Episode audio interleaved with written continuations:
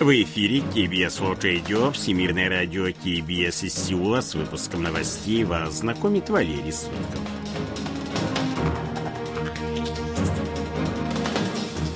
Основные темы этого выпуска лидеры Большой Семерки осудили запуск Пиньяном военного спутника. Республика Корея продолжит поддержку миротворческой деятельности ООН – Южнокорейская экономика демонстрирует признаки восстановления, считают в Корейском институте развития.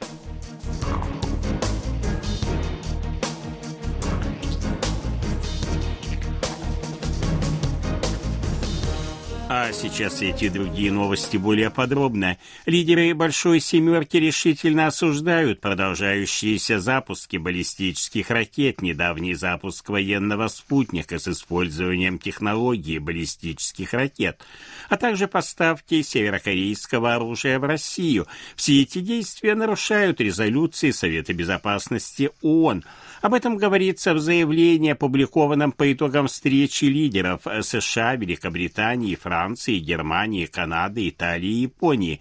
Она состоялась 6 декабря в формате видеоконференции. Лидеры Большой Семерки подтвердили призыв к отказу Пхеньяна от оружия массового уничтожения и баллистических ракет. Пусан должен стать центром южного региона страны, который будет вносить существенный вклад в развитие экономики. Об этом заявил президент Республики Корея Юн Со Гёль в ходе встречи с руководством города, представителями бизнеса и местными жителями, состоявшейся 6 декабря в Пусанском центре выставок и конференций. Он поблагодарил жителей города за поддержку заявки на проведение Всемирной выставки 2030 года года и пообещал Пусану различные программы развития. Глава государства подтвердил обещание построить новый международный аэропорт на острове Кадокто, переместить в Пусан штаб-квартиру Государственного банка Санвоп и провести масштабную реконструкцию северного порта Пусана.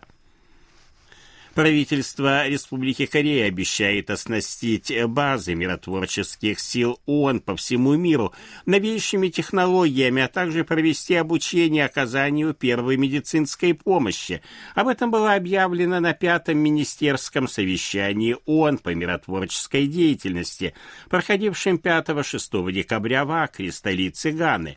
В целях повышения эффективности миротворческих миссий Республика Корея заявила о намерении намерение оказать поддержку в противодействии распространению фейковой информации.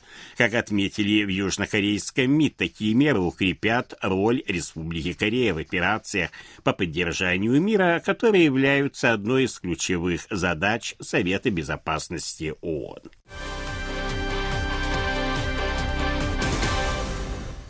Правительство Республики Корея приняло решение обеспечить дополнительные поставки карбамида и выпустить на рынок часть госрезервов. Опасения по поводу возможного дефицита карбамида возникли из-за того, что Китай, основной поставщик данного сырья в Республику Корея, сообщил о приостановке его экспорта для обеспечения внутреннего рынка. Как было отмечено на заседании правительства по экономической безопасности, состоявшемся 6 декабря. Имеющихся в стране запасов карбамида достаточно для обеспечения потребностей дизельного транспорта в течение трех с половиной месяцев. Недавно во Вьетнаме закупили около пяти тысяч тонн данного сырья, ведутся переговоры о его закупках в Саудовской Аравии.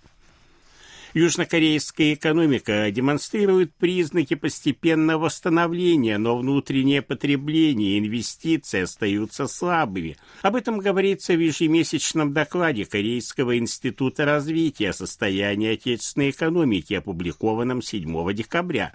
Экспорт, ключевой двигатель экономического роста, увеличился в ноябре на 7,8% в годовом исчислении и составил 55 миллиардов 800 миллионов миллионов долларов. Экспорт полупроводников повысился впервые с августа 2022 года, однако инвестиции в производственные мощности продолжают снижаться, а запасы полупроводников на складах по-прежнему высокие. Розничные продажи, показатель частных расходов, продолжают снижаться из-за слабого спроса на все категории товаров длительного, полудлительного и кратковременного пользования. 6 декабря высокий суд Сеула обязал американскую компанию Apple выплатить по 70 тысяч вон или по 53 доллара южнокорейским пользователям iPhone в качестве компенсации за намеренное замедление работы их устройств после обновления программного обеспечения. Суд постановил, что производитель должен нести ответственность за психологический ущерб, нанесенный потребителям. Apple была обязана предоставить достаточное объяснение смысла обновления, чтобы потребители могли решить, устанавливать его или нет, говорится в решении суда.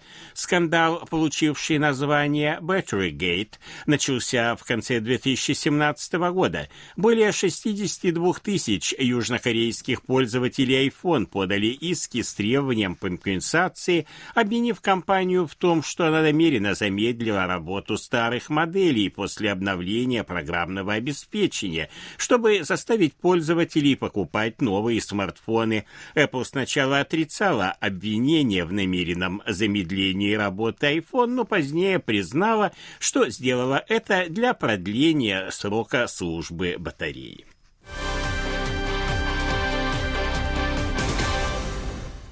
2700 бывших полицейских и учителей будут наняты в качестве экспертов для расследования дела о школьном насилии. План, подготовленный совместно полицейским управлением, Министерством образования и Министерством административного управления и безопасности, направлен на активизацию мер борьбы с растущим насилием в школах. Экспертов разделят на группы по 15 человек в каждой, и они будут распределены по 177 региональным управлениям образования. В настоящее время расследованием случаев школьного насилия вынуждены заниматься учителя, что мешает им сосредоточиться на основной работе. Эксперты будут оказывать поддержку жертвам школьного насилия, выступая посредниками между виновниками и их жертвами. Данный план предусматривает также увеличение штата сотрудников охраны в школах на 10% до 1127 человек – Правительство сделает все возможное для того, чтобы школьники могли учиться в безопасной среде, которая была бы свободной от насилия, заявил министр образования Ли Джухо. По сообщению корейской корпорации ядроатомной энергетики, второй энергоблок атомной электростанции Шинхануль, установленная мощность которого составляет 1,4 гигаватта, находится в состоянии критичности с 7 часов утра 6 декабря. Это означает, что реактор стабильно управляется и готов производить электроэнергию, а реакция ядерного деления в нем остается постоянной. Комиссия по ядерной безопасности безопасности дала разрешение на эксплуатацию второго энергоблока АЭС Ченхануль в сентябре прошлого года. А после этого в реактор было загружено топливо и проведены функциональные испытания. Первый энергоблок эксплуатируется с декабря прошлого года. 6 декабря на утиной ферме в уезде Муангун провинции Чоланамдо выявлен новый очаг высокопатогенного птичьего гриппа AIH5N1. Это второй случай заболевания с начала нынешнего зимнего сезона. Предыдущий очаг инфекции был обнаружен 4 декабря в уезде Хвохенгун той же провинции. Принято решение провести санобработку зараженной фермы и произвести забой всех содержащих находящихся на ней 16 тысяч уток.